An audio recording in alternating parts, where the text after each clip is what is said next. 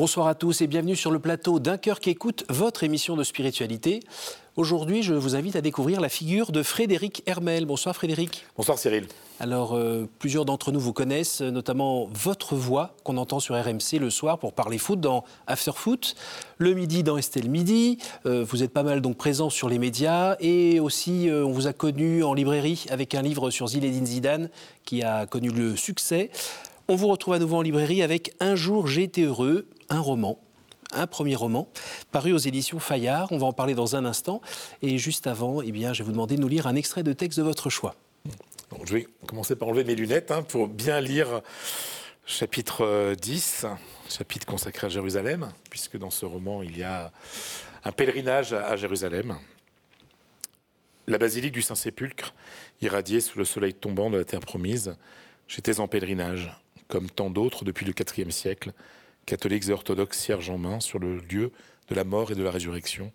Et puis moi, minuscule poussière, j'ôtais mon chapeau de paille serré, un faux Panama, et j'entrais en me signant le Père, le Fils et le Saint-Esprit. Amen. Face au tombeau du Christ, des moines grecs aimables comme les portes de l'enfer faisaient la circulation. Ils me laissèrent dix secondes dans la grotte du tombeau. Je m'agenouillai, je récitais un autre Père hâtif, et on repartit, ébahi. Des spasmes envahirent mes lèvres et mes mains. J'avais entendu parler du syndrome de Jérusalem, de ces gens qui montent très haut dans la ville déifiée et qui ne redescendent jamais, et j'en ressentis de vagues symptômes. Assez puissants pour me marquer à jamais, assez mesurés pour revenir à moi, à un état presque normal. J'allumai une poignée de cierges de cire marron et laissai brûler le temps qu'ils s'imprègnent de la sainteté du lieu. Puis je les éteignis d'un souffle, suivant la tradition partagée par pléthore de visiteurs, je les, je les rapporterai chez moi et les distribuerai un à un aux êtres aimés, un vœu et une protection. Bon, c'est quasiment un reportage, ça, c'est plus, plus du roman. C'est un roman euh, aux saveurs autobiographiques. Alors ça, c'est, je suis allé huit fois en pèlerinage à, Jérusalem. Mhm. Et là, pour, pour ce roman, je, je, je, je, puise dans mes sensations, dans mes émotions de la première fois euh, euh, à la basilique du Saint-Sépulcre et dans la Terre Sainte en général. Vous pouvez nous dire encore quelque chose sur cette expérience que vous avez vécue là? C'est, Alors, ce qu'il y a de, fou, c'est que à chaque fois, ça fait quelque chose. Mhm. La première fois, c'est, c'est, voilà, c'est du délire. Mhm. Mais à chaque fois, euh, on ne s'habitue pas en fait. Et à chaque fois, l'émotion est énorme et l'émotion est différente.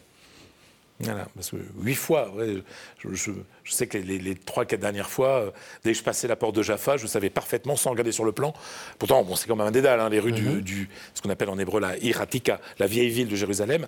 Euh, c'est un dédale. Donc, et là, pourtant, je retrouvais euh, tout seul le, chemin jusqu'au jusqu'au Saint-Sépulcre.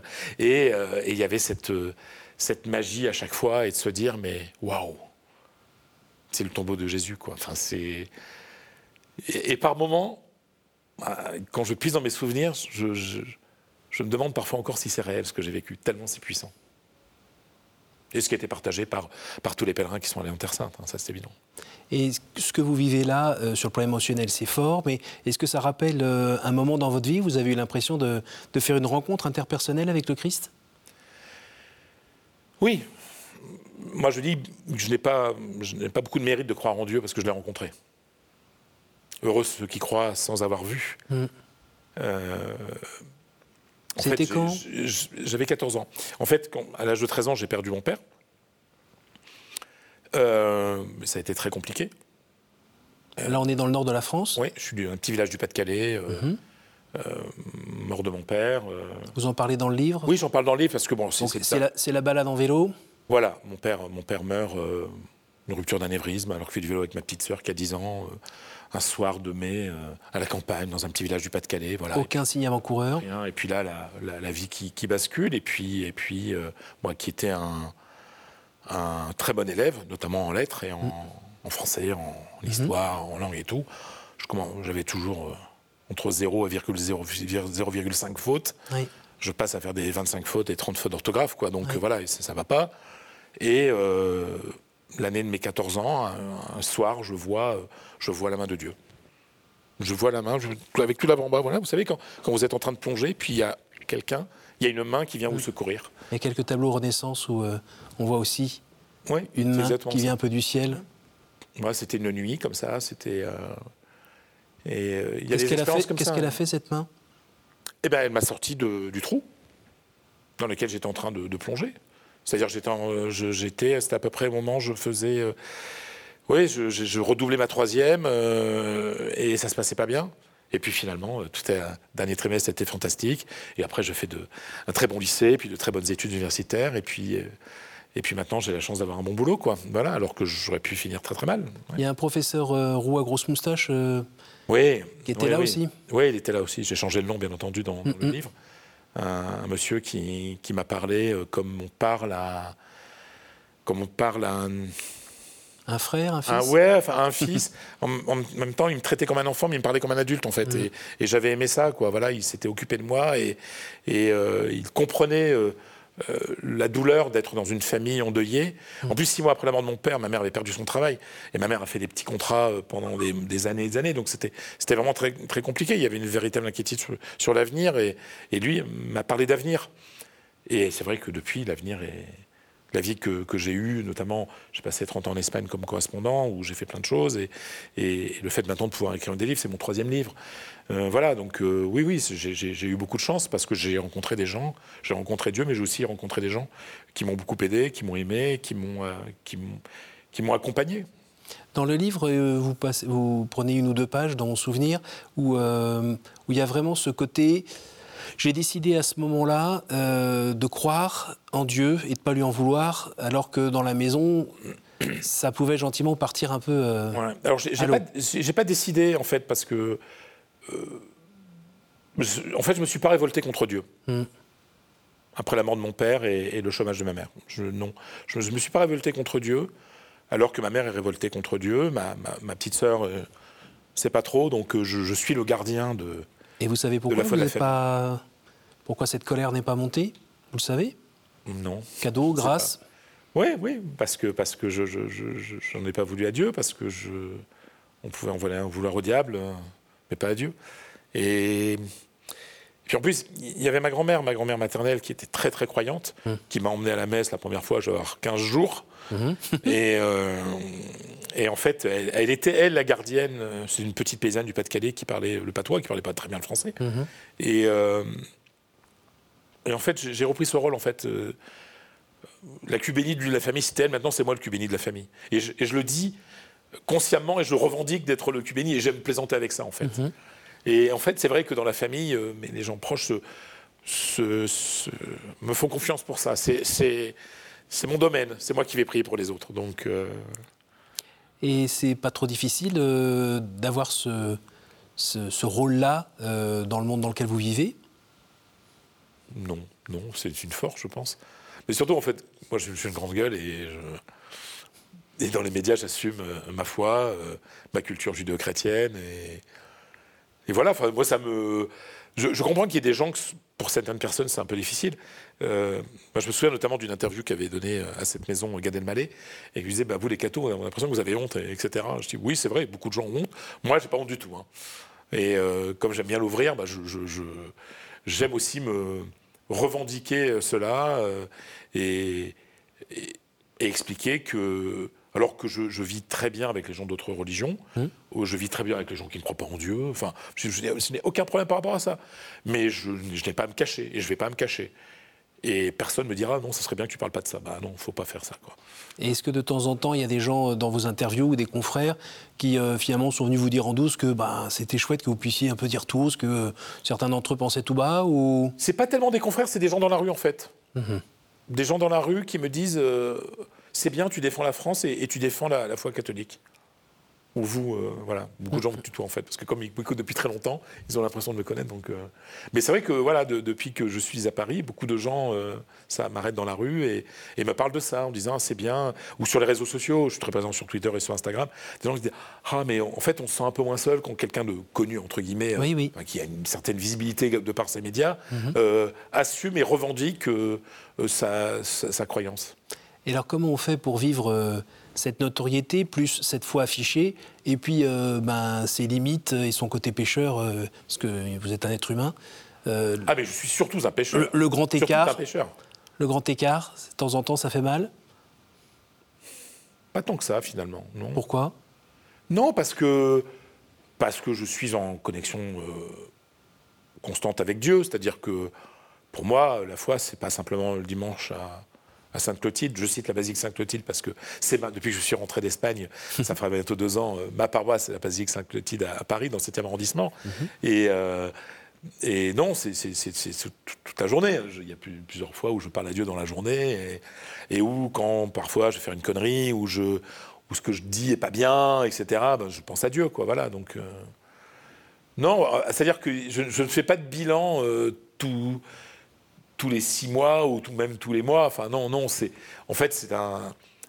Et, en fait, et ça n'a pas toujours été le cas. Hein. Euh, pendant une vingtaine d'années, j'ai été. Euh, j'ai toujours été chrétien, mais j'allais moins à la messe, je portais plus ma croix. Vous savez, la foi, c'est quelque chose de vivant, justement. Quoi. Moi, ce sont les gens qui ne doutent jamais qui me font peur. Mmh.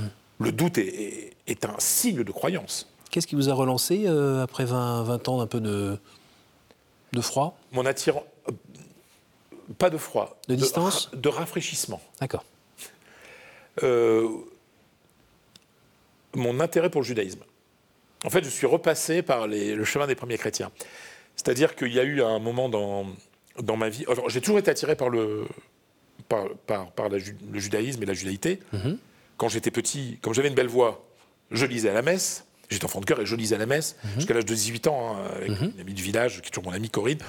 Un dimanche c'était elle, un dimanche c'était moi. Et moi, dès que je lisais les textes et que j'entendais parler les Juifs, Jérusalem, euh, la Judée, enfin ça me, euh, la Samarie, euh, ça me, ça me faisait frissonner. Donc il y a toujours eu quelque chose en moi là-dedans. Et puis j'ai eu envie à un moment d'apprendre l'hébreu. Et à Madrid, il y avait un centre d'études judéo-chrétiennes qui doit exister encore. Et j'ai étudié avec une prof d'hébreu dans ce centre d'amitié euh, enfin, judéo-chrétien. Et une prof, euh, ce qu'on appelle les profs d'Ulpan, les Ulpanim, ce sont les écoles euh, d'hébreu pour les juifs qui font leur alia, donc qui s'installent en Israël. Et donc elle est spécialisée, comme on dirait, en français langue étrangère. Voilà. voilà. Et, et donc j'ai acquis un très bon niveau, je suis allé en pèlerinage à Jérusalem, etc. Et c'est vrai qu'à un moment, j'ai été très tenté par le judaïsme. Et, et même par moments, peut-être une envie de conversion, j'ai commencé à m'enseigner, etc. Et puis ma mamie est morte. Et quand elle est morte, euh, naturellement, euh, tout est revenu. Et, je me suis dit que je pouvais, euh, je pouvais en fait, mettre un peu de, de, saupoudrage de, judaïsme dans de ma vie de, de, chrétien. Et en fait, c'était d'une logique implacable, finalement. Mhm. Je suis repassé par les premiers chrétiens qui étaient juifs, pour réactiver, je vais dire, ma foi, ma, foi, ma foi chrétienne. Donc, et puis, vous voyez, sur ma bague, là, ça, c'est le chemin Israël. Voilà, et je porte les deux. Voilà. Ça, ma mère me l'a offert, la, croix, euh, quand j'avais 13 ans. Et ça, je, je me la suis offerte, euh, la, la Maguen David, l'étoile de David, lors de mon premier pèlerinage en Terre Sainte en, 2000, euh, en 2006. En 2007, pardon. En 2007. Et dans la famille, vous parliez tout à l'heure de, des relations que vous aviez dans votre famille en parlant de foi. Est-ce que vous avez le souci d'essayer de, transmettre un peu auprès des neveux ou Alors j'ai un neveu. J'ai un neveu qui, bien entendu, est baptisé. Je suis son parrain. Euh, j'ai euh, sur la cheminée chez moi, dans mon salon, euh, son cierge de baptême. Mhm. alors lui n'est n'est pas pratiquant, mais il sent qu'il y a quelque chose, quoi. Il sent quelque chose. Et, et un jour, il m'a appelé comme ça. il y avait une marge blanche pour un. Il joue au foot. Un de ses copains de foot était décédé. Et, il m'a dit Ouais, je vais aller à la messe et tout. Il me dit Tu peux me rappeler, comment on fait le signe de croix Et j'ai aimé ça. On a fait un Skype. Et puis je, lui, ai, je lui ai dit Voilà, pour voilà, parce que bon, voilà, il était baptisé, il n'a pas vraiment reçu d'éducation, je vais dire, euh, euh, de catéchisme, même s'il a reçu une éducation générale euh, religieuse. Voilà, mais. Mais, je pense que, en tout cas, il a les bases pour, pour un jour peut-être rencontrer le Christ et, et, avoir la vie de foi que, que j'ai moi. Et moi, j'avais beaucoup aimé le fait qu'il voilà, il allait à l'église et il demande à son tonton et parrain de, de, l'aider un petit peu. Et, ça, et cette transmission, elle est, elle est importante. Quoi. Donc, euh, oui, oui, oui elle, est, elle, est, elle, est, importante parce que je n'ai pas la chance d'avoir d'enfant. Donc, euh, c'est mon neveu qui, mhm. qui, qui, qui, reçoit mes, mes, commandements, on va dire. Vous êtes euh, observateur du monde footballistique depuis un petit moment. C'est 20 ou 30 ans, 30 ans en Espagne? J'ai passé 29 ans à Madrid, dont 20 ans spécialisé sur le foot. Voilà. Bon, donc, euh, oui, oui, ça va. Alors quand on parle du foot qui est une religion, euh, le, gars qui a fait une offrande, euh, il y a un esprit de communion. Ah, je ne supporte pas. Et les dieux, ah, les dieux, c'est un dieu du foot. Non, mais, non, mais, non, mais moi, ça m'énerve. Pourtant, Dieu sait si j'aime le foot. mais Dieu sait, oui, Dieu sait tout. Mm. Mais euh, non, non, ça, m'énerve un peu, en fait. Ces références. Euh, et en plus, ce qui est dingue, c'est que quand vous parlez aux véritables personnes qui connaissent le foot, qui suivent le foot, ils ne parlent pas comme d'une religion. Justement. Non, parce que. Parce que... Alors, que des joueurs de foot soient portés par leur foi, ça, bien entendu. Mais on ne va pas prier. Euh, je veux dire, je ne vais pas prier à Saint-Zidane, et Dieu sait si je l'aime et si euh, il m'a laissé faire un, livre merveilleux sur lui, et, que je, suis le journaliste le plus proche que, euh, de lui, quoi. Voilà, donc, euh, mais. Après, on voit certains joueurs faire des signes de croix, guider, le, mettre le ah, doigt vers le ciel et autres. Et on ne sait pas toujours, quand on ne connaît pas, si c'est de la superstition ou si c'est vraiment une relation et un remerciement. Moi, je suis français, je suis un laïc. C'est-à-dire que Autant là, nous sommes dans un espace d'intimité, donc je vous parle clairement de ma foi. Quand il y a des débats à la radio, je parle de ma foi. C'est-à-dire que je ne parle pas de ma foi si on ne me sonne pas. Quoi. Mmh. Quand on va à un sujet, par exemple, sur le déboulonnage de la statue de Saint-Michel au Sable d'Olonne, bon, ben moi, je vais m'exprimer en tant que, chrétien. Voilà. Mais, je ne ramène pas ma foi euh, sur tous les sujets. Euh, mais, mais, pendant un match de foot, moi, je, pense qu'il ne faut pas qu'il y ait de religion, c'est tout. Enfin, et ça me gêne. Je pense que le signe de croix euh, que que je peux faire, par exemple, à un moment où je vais rentrer sur un plateau de télé où je vais avoir très peur. Euh, avant, parce que c'est quelque chose de nouveau, je vais faire un nouveau travail, etc. Je vous ai vu, vous en avez fait trois tout à l'heure avant d'entrer. Hein. non, mais je en fait, j'ai pas fait celui de croix, mais je suis bien avec mon chapelet depuis de Lourdes. Vous voyez Oui, il est là, il est là, mon chapelet. C'est bon, mais il est à la maison, ça va. Il est à la maison, c'est pour ça. Donc. mais c'est vrai que parfois, mais je le fais vraiment en cachette, et etc. Mhm. Donc après, les, les, joueurs, on peut, faire, on peut faire un signe de croix dans le vestiaire et pas le faire devant tout le monde. Moi, je pense qu'il ne faut pas et j'aime beaucoup la France pour ça, parce que la France est un pays euh, où la, laïcité protège la, foi, et chacun a sa place, et c'est très bien. J'aime pas trop le mélange des gens, en fait. Côté musique, euh, vous en parlez un petit peu dans le livre. On a l'impression que les Ferré, Brel ont l'air d'avoir une place particulière dans votre cœur. N'était pas des pieds de sacristie dans mon souvenir non, non, non, non, non. Euh, Léo Ferré, c'est ni Dieu ni maître. Hein, donc, mm. euh, mais je l'ai rencontré et je l'ai interviewé trois fois. Ma première interview, j'avais 20 ans et j'étais stagiaire à Radio France Fréquence Nord, ce qu'on appelle aujourd'hui France Bleu Nord à Lille. Et, j'ai pu interviewer Léo Ferré. Donc, euh, je l'ai barré très haut. Donc, mm, mm. et, non, non, mais, mais, mais c'est pour ça, parce que moi, je, en fait, comme ma foi, je la vis tellement bien que je n'ai pas de problème, même. Et par exemple, le blasphème, moi, je ne blasphème pas. Mais je, comprends les gens qui blasphèment. Voilà, ça me. Et je suis Charlie, bien entendu je suis Charlie. Et, euh, et on peut faire des blagues sur les catholiques. Et, et, voilà, et moi, ça me, gêne, ça me gêne pas, en fait. Et je...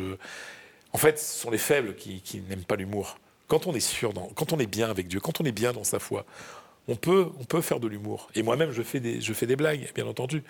Et ça, c'est non, ça me paraît, ça me paraît, ça me paraît, ça me paraît nécessaire. Et, et Brel, euh, Ferret était un anarchiste. Je pense que Brel, au fond de lui, était un, est un croyant. Il y a des il parle de Dieu quand même dans les dans ses chansons. Je pense qu'il avait peut-être une croyance perturbée, mais euh, je pense qu'au fond de lui, il y avait quelque chose de, de, de, de très fort. Quoi. Donc, euh, Est-ce que vous pouvez nous raconter un petit peu la genèse de ce livre et ce que vous avez cherché à nous dire? La genèse, c'est à la basilique Sainte-Clotilde, encore Eh ben oui, c'est pour ça. La première page, je parle des orgues de Sainte-Clotilde, mm. parce que le, alors c'est un roman, donc une fiction, mais qui part d'un événement réel, c'est-à-dire que au mois d'avril de 2022, donc il y a un an, jour de Pâques, je vais à la messe à Sainte-Clotilde, je rentre à pied chez moi dans le 15e arrondissement, et je suis à la maison, et là j'ai une montée de bonheur. Je ne sais pas pourquoi mais un truc. Vous savez, parfois on a des montées d'angoisse, mhm. ça on sait bien les reconnaître. Là j'ai une montée de, montée de bonheur, mais un truc qui m'irradie euh, totalement, et je me dis que, que c'est la première fois de ma vie que je ressens ça. Et là, je, non, rappelle-toi Fred, il y a 20 ans, tu as eu ça un matin à Brooklyn, après une nuit d'amour avec une belle américaine. Et voilà. Et je me suis dit, j'ai un peu mûri tout ça, j'ai un peu digéré ce moment, et je me suis dit, mais finalement c'est peut-être un roman parce qu'un jour j'ai été heureux et je ne le savais pas. Et voilà, le roman est parti de là. Et qu'est-ce que, est-ce que vous cherchez à dire quelque chose au, lecteur? Oh, Alors, oui, parce qu'on n'écrit pas pour soi. Enfin, je, moi, c'est pour ça que j'ai, la chance d'être dans une grande maison comme Fayard qui peut faire euh, beaucoup de livres et des livres qui se voient. Et en fait, le message que j'ai reçu ce jour-là, en ayant cette montée de bonheur et en ayant cette conscience du bonheur d'il y a 20 ans. Et toute la réflexion que j'ai pu avoir en écrivant, et tout ce que je transmets, c'est c'est une question et en même temps une affirmation. Et si le bonheur, le vrai bonheur, réside dans notre capacité à le reconnaître, à déceler le bonheur. Parce qu'en fait, la vie, on, passe plein de choses, etc. Mhm. Et en fait, on, vit des moments de bonheur, mais on ne s'en rend pas vraiment compte. je dis, peut-être si on se posait un petit peu et qu'on regardait, si on était capable de, faire de prendre un peu de distance par rapport au moment qu'on est en train de vivre et de se dire, bah ouais, en fait, je suis, quelqu'un d'heureux. Je suis quelqu'un d'heureux.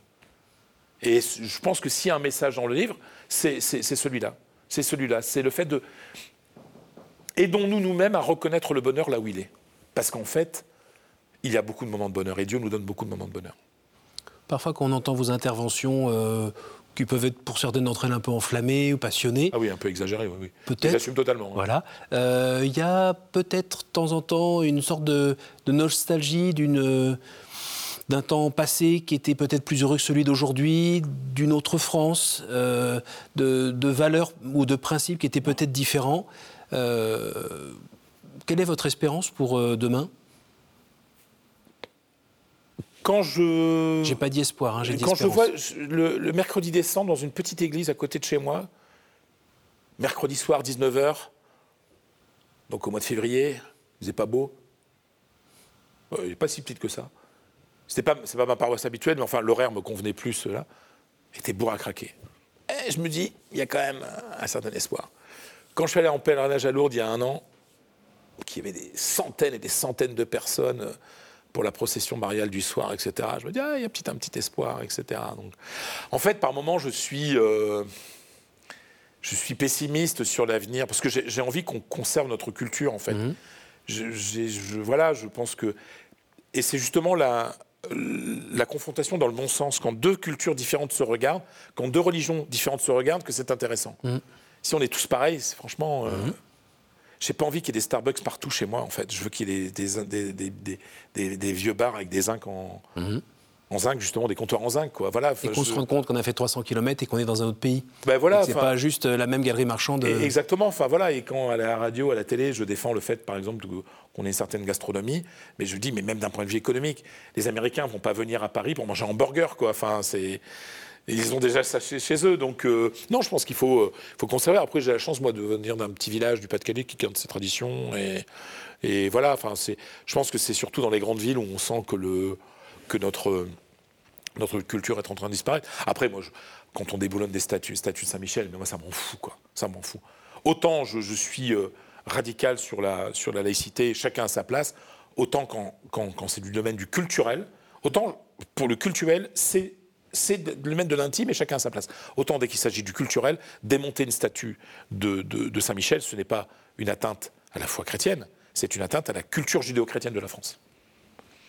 Et, ça, non, j'ai envie de défendre mon identité. Mais vous savez pourquoi? Parce que j'ai vécu dans un pays qui s'appelle l'Espagne, où on n'a pas honte de défendre ce qu'on est. Vous voyez, quand vous voyez les, processions euh, de, la semaine, sainte, mmh avec euh, des gamins euh, qui vont jamais à la messe, mais ils sont là et c'est les premiers à pleurer devant les, devant les trônes. Hein. Donc, euh, vous savez, l'Espagne est un pays qui, qui, conserve ses traditions. Donc, moi, j'ai envie que mon pays soit comme ça et, se batte pour conserver ses, traditions. On arrive déjà à la fin de l'émission, le moment des trois questions. Je vous écoute, un chiffre entre 1 et 10, s'il vous plaît. Le 3. Quel est le personnage ou saint que vous aimeriez retrouver au ciel?